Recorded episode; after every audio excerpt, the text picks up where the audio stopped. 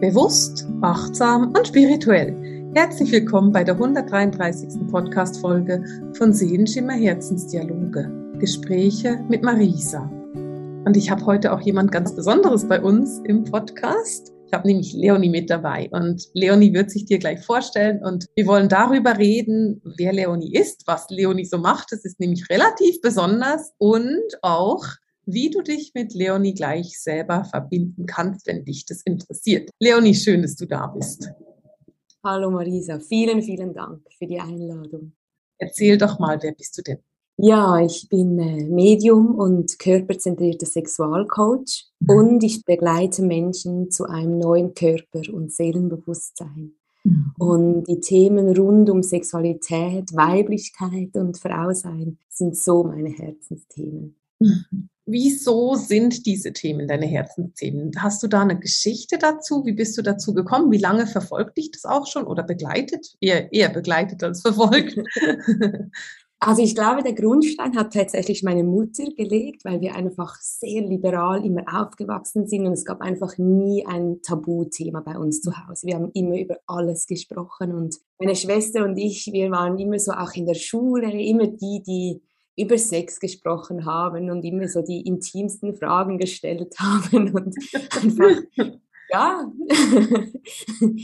da einfach auch schon früh viel Wissen hatten. Und ich glaube, das eine war das Interesse und das zweite war dann, glaube ich, meine meine Essstörung, die mich zu einem sehr gestörten Körperbewusstsein und einer sehr gestörten Körperbeziehung auch geführt hat. Mhm. Wie alt warst du da? 18 Jahre war ich da. Mhm. Genau, mhm. ja.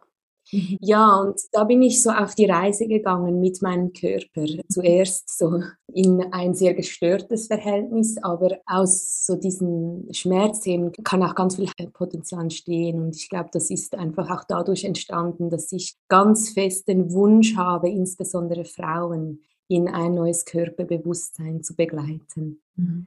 Okay, das heißt, du hast wahrscheinlich während dieser Magersucht deinen Körper sehr abgelehnt, könnte ich mir vorstellen. Weiß nicht, ob es eine Magersucht war, aber während dieser Erstproblematik. Ja, ich hatte ein unglaublich verzerrtes Bild von meinem Körper. Mhm. Und mein Körper war tatsächlich mein allergrößter Feind. Hm, ich verstehe. Ja. Und dadurch bist du aber dann auch in deine Heilung gekommen. Genau, und ich habe wie gemerkt, mein Körper ist der Tempel meiner Seele und es mhm. ist so, so wichtig, ihn gut zu schauen und ihn gut zu nähren auch. Und ohne meinen Körper geht es nicht. Ich bin in diesem Leben als Erdling geboren und mhm. in diesem Körper. Und mhm. es geht einfach darum, die Beziehung zu meinem Körper aufbauen zu können und mhm. da in Heilung zu kommen. Ja.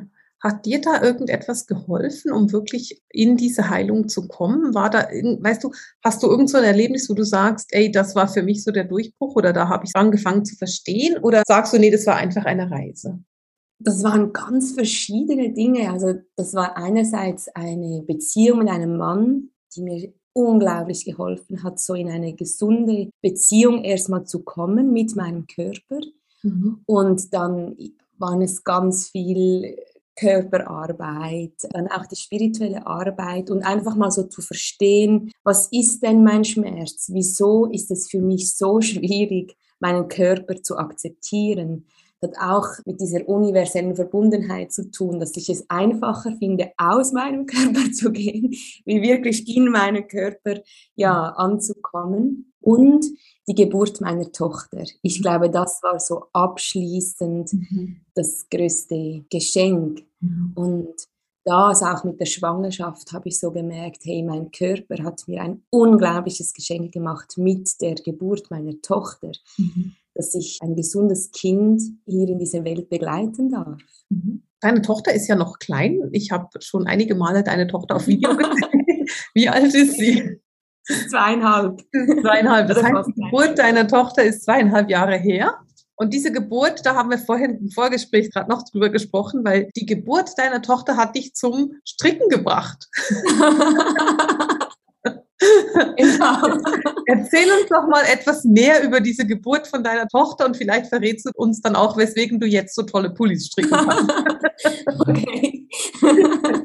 Also die Geburt, die mit der Schwangerschaft tatsächlich beginnt, die war schon sehr intuitiv. Ich habe mich ganz bewusst gegen eine ärztliche Begleitung entschieden, mhm. weil es sich für mich nie stimmig angefühlt hat, in so etwas Natürliches einzugreifen mit Gerätschaften, mit Messungen, mit Testungen. Ich wollte einfach diesen heiligen Raum für mich haben. Und ich wollte von außen niemanden, der mir bestätigt, dass alles gut ist mit meinem Kind. Und das hat mich unglaublich gestärkt in meiner Intuition und war ein so wichtiger Grundstein auch zur intuitiven Mutterschaft.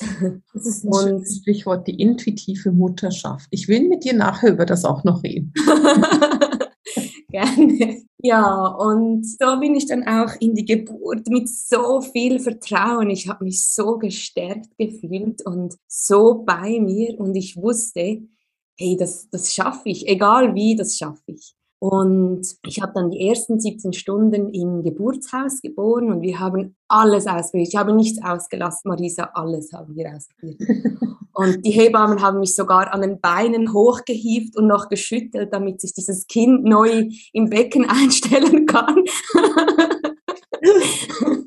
Nach 17 Stunden war klar, jetzt, es geht nicht mehr weiter. Es, war, es, sind, es ist alles ausgeschöpft. Ja. Und dann habe ich mich entschieden, so, jetzt gehen wir in ein Spital. Und ich habe mhm. mich auch auf diesen Moment extrem gut vorbereitet. Ich mhm. habe einen Geburtsplan geschrieben mhm. und habe den äh, beim Eintritt in ein Spital am Empfang abgegeben und habe gesagt, es mögen sich doch bitte alle, die in mein Zimmer kommen, daran halten. Das ist ja cool. ja, und dieser Geburtsplan hat mir tatsächlich dann bis zum Schluss Mhm. Also die ganzen 25 Stunden eine selbstbestimmte Geburt ermöglicht. Und dieses Erlebnis hat mich so selbst ermächtigt. Mhm. Wirklich, wow, das war so stärkend. Es war wahrscheinlich auch so ein absolutes Erlebnis der Weiblichkeit und eben auch der weiblichen Intuition, wenn ich da so mitgehe. So dieses, ja, ich, ich, höre auf meinen Körper und ich höre darauf, was der gerade braucht und will, auch wenn es sich sehr anstrengend anhört.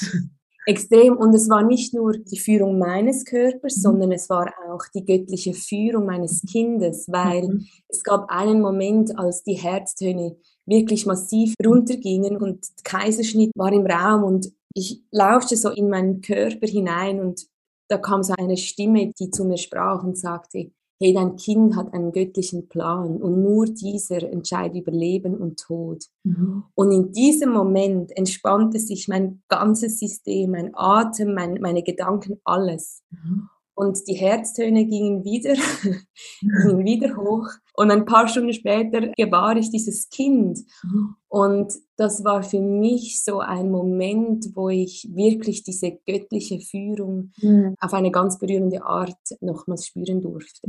Und wenn du das so erzählst, auch so eben dieses intuitive Gebären hat dich wahrscheinlich dann eben auch so in diese Mutterschaft eingeführt. Ja. Wie war denn das Kennenlernen mit deinem Kind? Also, ja, wie war das? Du ganz pragmatisch. Das war da und ich wusste vom ersten Moment so, jetzt, ich bin, ich bin deine Mama, du bist mein Kind, wir gehen jetzt diese Reise zusammen. Mhm. Das Intuitive, das, das begleitet mich aber heute noch. Wir haben dann auch windelfrei gemacht, also Elimination oh, cool, mhm. Genau. Und auch das stärkt ja diese unglaublich intuitive Verbindung und auch Kommunikation zwischen Kind und den Eltern. Und ich habe das Gefühl, dass es einfach unsere Beziehung ganz besonders macht und auch ganz intensiv. Du erzählst es so schön, diese intuitive Stärkung dieser Verbindung. Ist es heute noch so? Also jetzt ist deine Tochter zweieinhalb.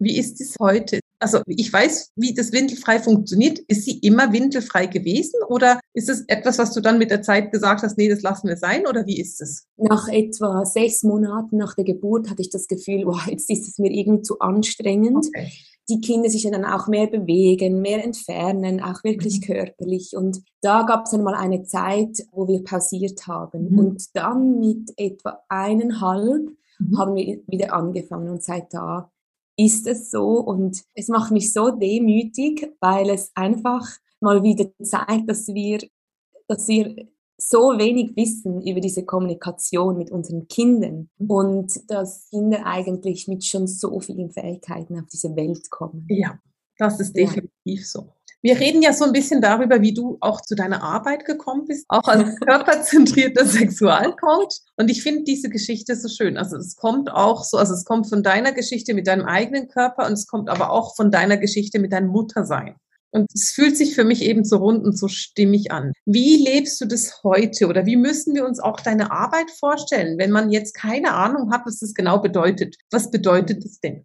Also der Ansatz der körperzentrierten Sexualtherapie, und ich nenne mich Coach und nicht Therapeutin, obwohl es einen Therapieansatz hat, geht davon aus, dass es so wichtig ist, dass wir wirklich über den Körper erleben, also nicht nur darüber sprechen, mhm. sondern wirklich dieses Verkörpern, dieses Embodiment mhm. inkludieren und dass wir neue Erfahrungen wirklich spüren damit sich unsere Zellen neu programmieren können. Also dass wir ein neues Gedächtnis schaffen können. Mhm. Und es geht auch ganz, ganz fest um den Atem, die Stimme, die Bewegung, wirklich zu spüren, so auch welche Gefühle spüre ich wo im Körper, was habe ich dabei für Empfindungen. Mhm. Und was für mich so schön ist, ist, dass sich in der Sexualität so viele Kernthemen zeigen, mhm. die ich dann mit meinen medialen Fähigkeiten begleiten kann. Mhm. Ich arbeite heute nicht mehr in Einzelsessions mhm. als körperzentrierter Sexualcoach. Ich lasse es einfach immer wieder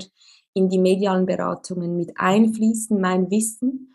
Mhm. Und es wird, wie gesagt, ein Teil meines Podcasts sein. Und in meinen Workshops ist es ein großer Teil, dass ich mhm. immer wieder auch Körperarbeit einfließen lasse. Mhm. Und ich habe eine neue Zusammenarbeit mit einer spirituellen Hebamme, wo mhm. ich Workshops anbiete für Frauen nach der Geburt. Ah, wie cool, ja. Damit sie wieder in die Verbindung mit ihrem Becken kommen, insbesondere wenn sie Erfahrungen während der Geburt gemacht haben, die nicht selbstbestimmt waren. Ja. Ich finde, das ist immer so ein Schlüsselmoment von Selbstehr- oder Entmächtigung als mhm. Frau auch.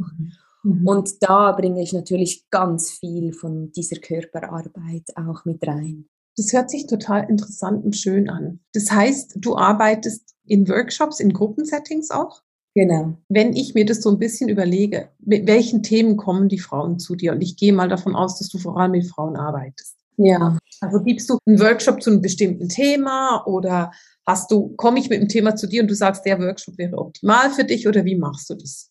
Genau, also ich habe vor drei Jahren angefangen, Workshops zu kreieren für Frauen zum Thema Sexualität und einfach das Körperbewusstsein.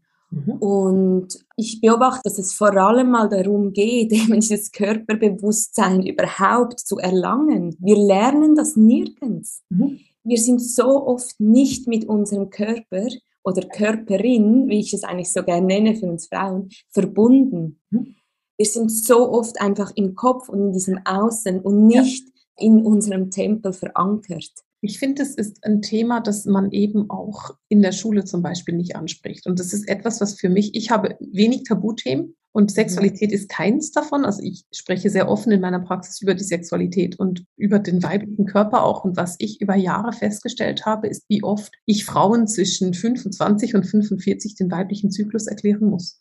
Also mhm. die, die, Frauen wissen nicht, wie der Zyklus und wie ihr eigener Körper funktioniert. Also wann man fruchtbar ist, wann man nicht fruchtbar ist, wie das genau läuft mit der Temperatur im Körper und so. Und ich habe das so oft erklärt. Und das ist für mich eben auch so dieses Körperbewusstsein, dieses sich selber annehmen, sich erkennen als Frau und auch sich mit der eigenen zum Beispiel Blutung auseinandersetzen und das nicht irgendwie wegzustoßen und zu sagen, damit will ich nichts zu tun haben, sondern das ist nun mal etwas, was sehr weiblich ist. Und ja. das ist für mich eben auch so ein Thema, was ich extrem wichtig finde. Und das sind eben Themen, die bei dir auch wichtig sind. Genau, und diese Weiblichkeit natürlich, das, genau, das ist, war sein Hauptthema in den Workshops. Und ich finde, Sexualität ist Energiearbeit. Für mhm. mich ist Sexualität die verkörperte Spiritualität. Und wenn ich mir meiner Energie nicht bewusst bin, mhm. also wenn ich damit nicht spielen kann, wenn ich meinen weiblichen Aspekten nicht bewusst bin, dann ist es schwierig, ist es herausfordernd, in Kontakt mit jemandem dann das Erfüllen leben zu können. Also die Suche nach einer erfüllten Sexualität führt immer zu dir selbst. Ja, weil wenn du dich selber kennst, dann weißt du auch, wie du jemanden anderen kennenlernen kannst genau. und wie die andere Person dich kennenlernen kann. Genau. Und es geht halt ganz oft auch bei Frauen einfach mal das, was du vorhin angesprochen hast, ihren eigenen Körper kennenzulernen, zu wissen, wie sich der anfühlt, zu wissen, was mir gefällt, zu wissen, welche Berührungen ich möchte und überhaupt eine Sprache dafür zu entwickeln. Mhm. mhm. Ganz spannend, weil es ja eben in der weiblichen Sexualität nicht so vorhanden ist. Gar nicht, ja. ja. Mhm. Und wir es einfach nicht lernen. Wir bekommen keine sexuelle Bildung. Genau. Und das ist etwas, was du dir so auf deine Fahnen geschrieben hast, diese sexuelle Bildung in Kombination mit der Spiritualität. Genau. Heute ist eben, das wollen wir jetzt auch endlich mal noch verraten, ein besonderer Tag, weil was ist heute? heute launche ich meinen ersten Podcast. ja, genau. Heute geht deine erste Podcast-Folge online. Merkst du uns verraten, worum es geht? Ja, ich erzähle über meine intuitive Schwangerschaft und Geburt, weil es für mich eben diese Themen der Spiritualität und äh, Sexualität so vereint und weil es für mich so ein unglaublich wichtiger Moment war, auch in meinem Leben als Frau, aber eben auch für meine Arbeit. Und mhm. ja, da nehme ich euch heute mit. Und dein Podcast dreht sich so um diese Themen der Sexualitäten, der Weiblichkeiten, der Spiritualität. Genau. Ja. Uns noch ein bisschen mehr darüber verraten, weil wir sind einfach neugierig. Was hast du denn sonst noch geplant? Ja, ich werde einfach auch so sexuelle Bildung mhm. öffentlich machen für alle und dabei geht es einfach auch so um zum Beispiel die drei Schlüssel für eine erfüllende Sexualität. Und auch wenn es ganz viel um die Themen der Weiblichkeit geht, dieser Podcast ist auch für Männer. Ja, wenn ich dir so zuhöre, würde ich sagen, der ist unbedingt für Männer. Er ist unbedingt für Männer. Ja, und manchmal sind es Themen, die vordergründig so für Frauen gedacht sind, wie auch Sexualität nach der Geburt. Ich werde auch Meditationen, also Yoni-Kraft-Meditationen anbieten. Und doch finde ich dieses Wissen auch so wichtig für Männer. Ich glaube, dass das für die Beziehung so wichtig ist, dass halt auch Männer ganz viel Bescheid darüber wissen, was auch nach der Geburt bei uns Frauen einfach passiert. Ich habe eine Frage, die mag vielleicht ein bisschen kritisch sein, aber wenn man Spiritualität und Sexualität verbindet, dann kommt man häufig so in diesen Bereich von Tantra, was ja sehr spannend sein kann, oder auch von so diesem Slow Sex, also so dieses ganz langsame, was immer mit Massage verbunden ist und so. Ist für dich Sexualität etwas, was immer so sein muss oder geht's auch mal schnell und wild? Wie, wie dazu? Also weißt du, ist es für dich so, nee, das muss unbedingt immer sehr heilig sein oder darf im Bett gelacht werden? Das ist so ein Thema. Unbedingt. Im Bett ist alles möglich. Es darf wild und laut und lustig und langsam und langweilig und traurig. Es darf, es darf alles sein. Hey, es ist, es gibt nicht richtig oder falsch. Ich meine. Sexualität fängt schon so, so früh an. Und ich finde, Sexualität umschließt eigentlich auch alles.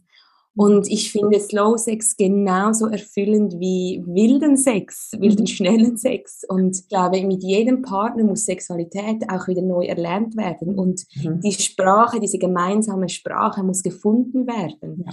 Und das ist mit diesem Partner eine andere Sprache wie mit, mit dem nächsten Partner. Ja.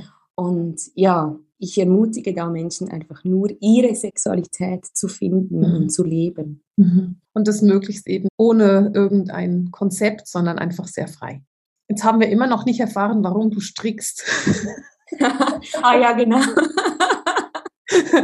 ich weiß, sonst werde ich nachher in den Kommentaren gefragt, was war das jetzt mit dem Stricken genau?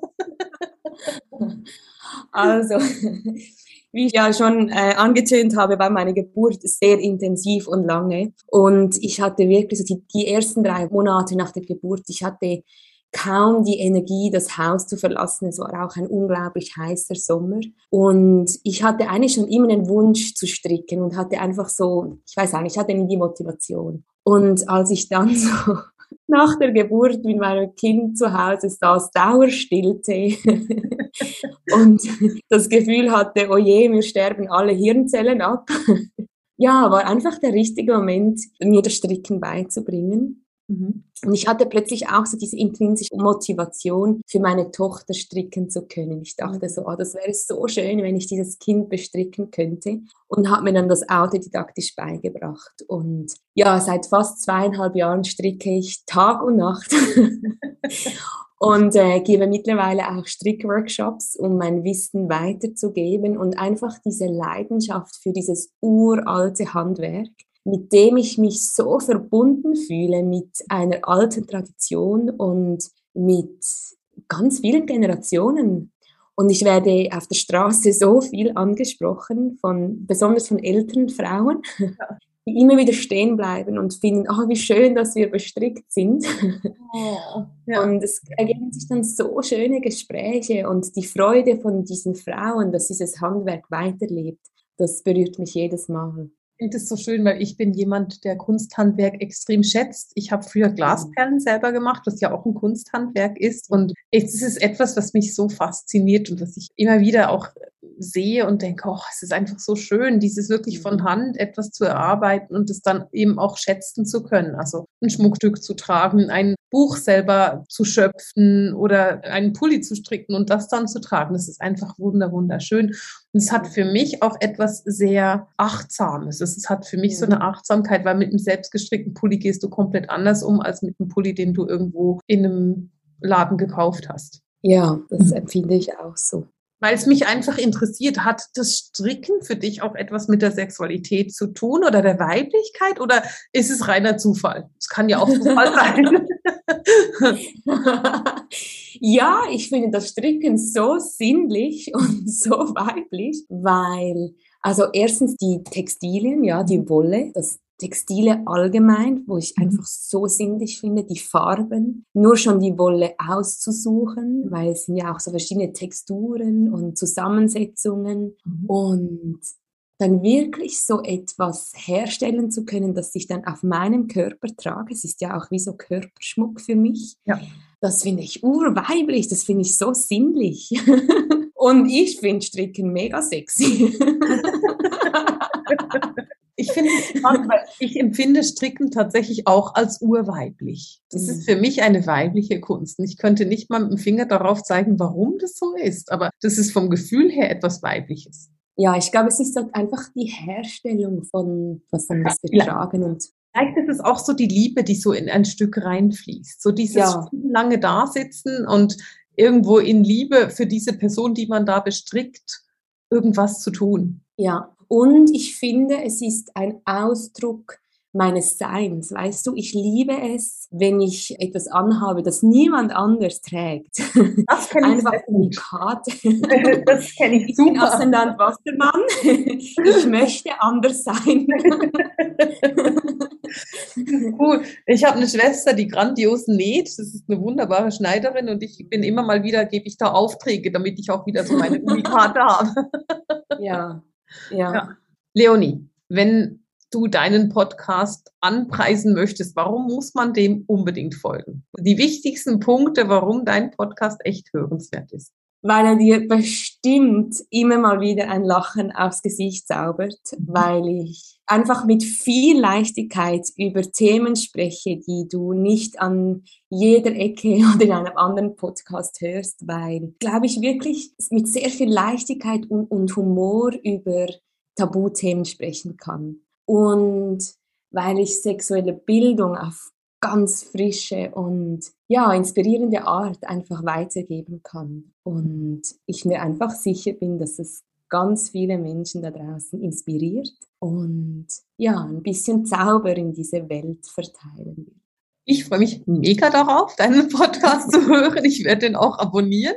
Und wir werden den Podcast auch verlinken unten in den Show Notes, damit du den auch hören kannst und auch für dich abonnieren kannst, mal reinhören kannst und vielleicht auch Leonie einen Kommentar dalassen kannst für ihre erste Folge und da noch mehr hören kannst, wie das mit dieser Geburt genau gelaufen ist und was da genau passiert ist. Leonie, wo findet man dich, abgesehen von deinem Podcast? Magst du noch mal deine Website kurz erwähnen, wie die heißt? Genau, also du findest all meine Angebote und Workshops auf meiner Homepage auf leonie-teiching.com. Wir verlinken es. genau. Das ist einfach, und, was wir machen können. genau. Und du findest mich fast täglich auf Instagram auf meinem Profil leonie.teiching. Genau, und, und das lohnt sich auch, weil Leonie tanzt. Ich tanze fast täglich und nehme dich mit. Und ja, auch das soll ich inspirieren, auch auf den Tanz mitzukommen. Und Also man kann Leonie bei, bei Instagram beim Tanzen zugucken und man kann aber auch die gestrickten Pullis angucken. Also wenn dich entweder Tanz oder Pulli interessiert, unbedingt vorbeigucken gehen. Leonie, wunderbar, dass du da warst. Vielen, vielen Dank, dass du dir die Zeit genommen hast. Und ich freue mich mega darauf, deinen Podcast zu hören. Veröffentlichst du den auch bei YouTube oder einfach als Podcast? Genau, der wird auf YouTube veröffentlicht, jeden Montag, einmal wöchentlich. Super, wunderbar, Leonie. Vielen Dank, dass du da warst. Danke auch. Vielen, vielen Dank. Und damit beenden wir für heute diese Podcast-Folge mit dem Seelenschimmer Herzensdialog, den Gesprächen mit Marisa. Alles Liebe!